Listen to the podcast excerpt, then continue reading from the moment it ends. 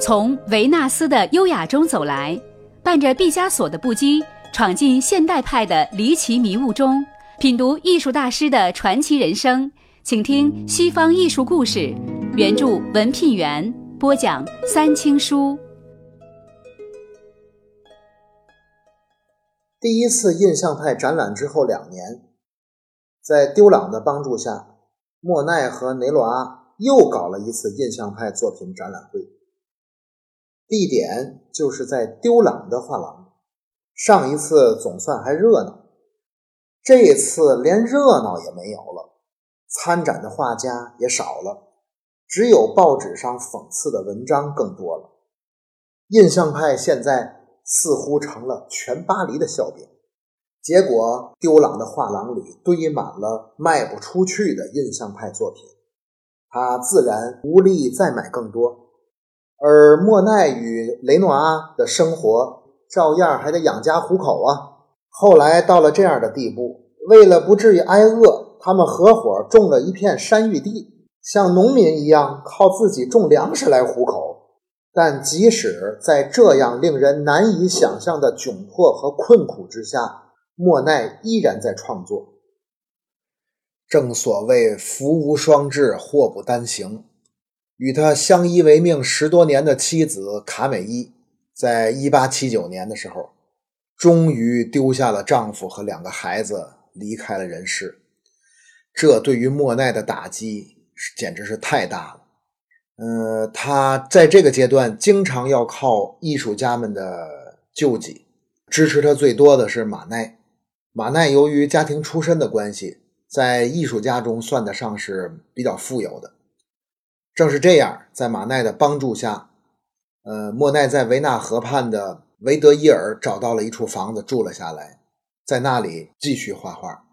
接下来的一段时间，一个女人来到了莫奈的身边，这个女人就是大商人奥雪德的妻子阿丽兹。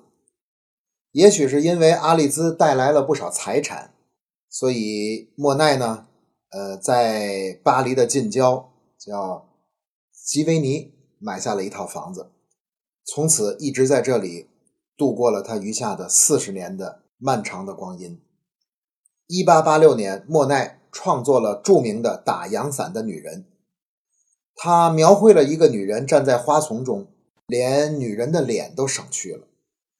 她的长发也许是面纱，被风吹动着飘了起来，掠过了她的脸，遮住了她的面容。不过，这幅画依然能够给人留下很深的印象，仿佛是让人看到了一个梦幻中的景象：一个女人站在萋萋芳草之间，白衣白裙，打着小阳伞。人们想看清她的样子，却怎么也看不清。急切之下，从梦中醒来，到了一八八九年。已经有了名气的莫奈和他的印象派朋友们与罗丹联合在巴黎举办了一次作品展。罗丹展出的作品中包括惊世之作《地狱之门》。在这次展览会上来看莫奈作品的人很多，已经包括了一些政府高官，还有很多国际人士。很多有识之士对罗丹与莫奈的新奇的艺术风格十分欣赏，纷纷慷慨解囊买下他们的作品。莫奈甚至因此被提名为荣誉勋章的候选人，但是莫奈拒绝了。以后也一样，他终生拒绝来自官方的一切荣誉。这样做是莫奈对此前所受到的冷落的反抗。也许是因为他淡泊名利，只将艺术本身作为人生的唯一目标。在吉维尔，不但他的生活、他的创造也有了一个稳定的家园。他买下了自己所住的房子以及周围连带的院子，在院子中大量的种花种树，为了在冬天也能画花草。他还特地建了一个温室，种上了自己喜欢的各色花卉。他甚至在园中挖了一个池塘，从附近流过的河中引进河水，使池塘生机勃勃。池塘建成后，他种上了自己最喜欢的睡莲，还在塘上搭了一座小桥。他这样就可以登上小桥，俯身仔细观看咫尺之遥的睡莲。自从有了池塘与睡莲，这些就成了莫奈最主要的创作对象。很多时候，他整天都待在池塘边，描绘他的睡莲。莫奈一生画过的睡莲数不胜数，现在留存下来的数量非常多。在这些以睡莲为题材的系列画中，主要分为两类：一类是独立画作，另一类是连作。莫奈第一次展出他的睡莲题材画作是一九零零年，他在丢朗的画廊里展出了十三幅。其中有一幅名称叫《白睡莲》，它作于1899年。画面的中心是那座日本式的木拱桥，它横亘在小小的池塘之上，位于画幅中心，将画面分成了上下两半。上面是郁郁葱葱的树叶，下面则是睡莲。只见池塘里绵绵不绝开着或红或白的莲花，真的就像睡着了一样，给人十分宁静的如梦幻一般的感觉。一九零五年后，莫奈陆陆续续又画了近五十幅作品，它们虽然都是睡莲，也虽然都是一个池子里的睡莲，却丝毫没有给人留下枯燥单调的感觉。一九五五年五月，他的第二个妻子又去世了。这时，莫奈已经年过七十，他的眼睛患上了白内障。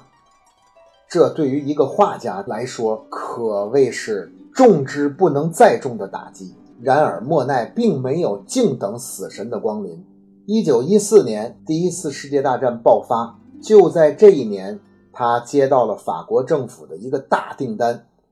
画睡莲的一组大型组画，这可是从来没有接过的超级组画。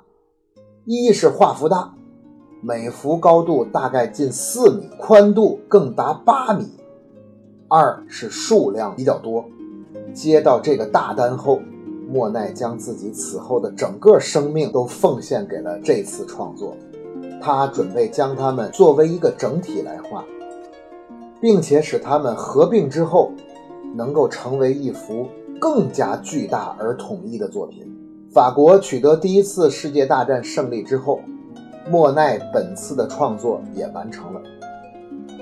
这时候，莫奈的光荣也成了法兰西的光荣，阔佬和权贵们争相去向他献媚。率领法国在一战中胜利的总理克里蒙索还在报纸上公开撰文向莫奈致敬。睡莲的巨幅画作最主要的特点就是画作的巨大与连贯，它不仅仅彼此相连，而且是一个整体。这组作品最后被放置在了巴黎奥朗热博物馆，博物馆专门为它设计了一个圆形的大厅。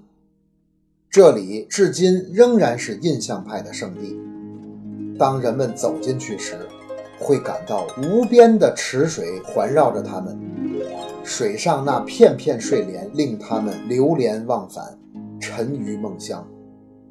莫奈逝世于一九二六年十二月五号，终年八十六岁。临终前，他把所有的睡莲系列作品都献给了国家。听众朋友，大家好。虽然这个书里头还有很多很多的美丽的故事和优美的作品没有介绍，但是我计划不再对这本书进行播讲下去了。原因是这本书它的这个可读性啊比较差，呃，文字啊、断句呀，包括这个书写的这种语序啊，都非常绕口，不利于阅读，所以请大家谅解。今后呢，我会，呃，再给大家介绍另一本书。这本书我已经读过三遍了，非常非常的优美。呃，它的作者呢是叫丁宁，书的名字叫《感动心灵的西方美术》。呃，我将在以后的一段时间为大家来阅读这本感动心灵的西方美术，希望喜欢西方美术的朋友继续收听。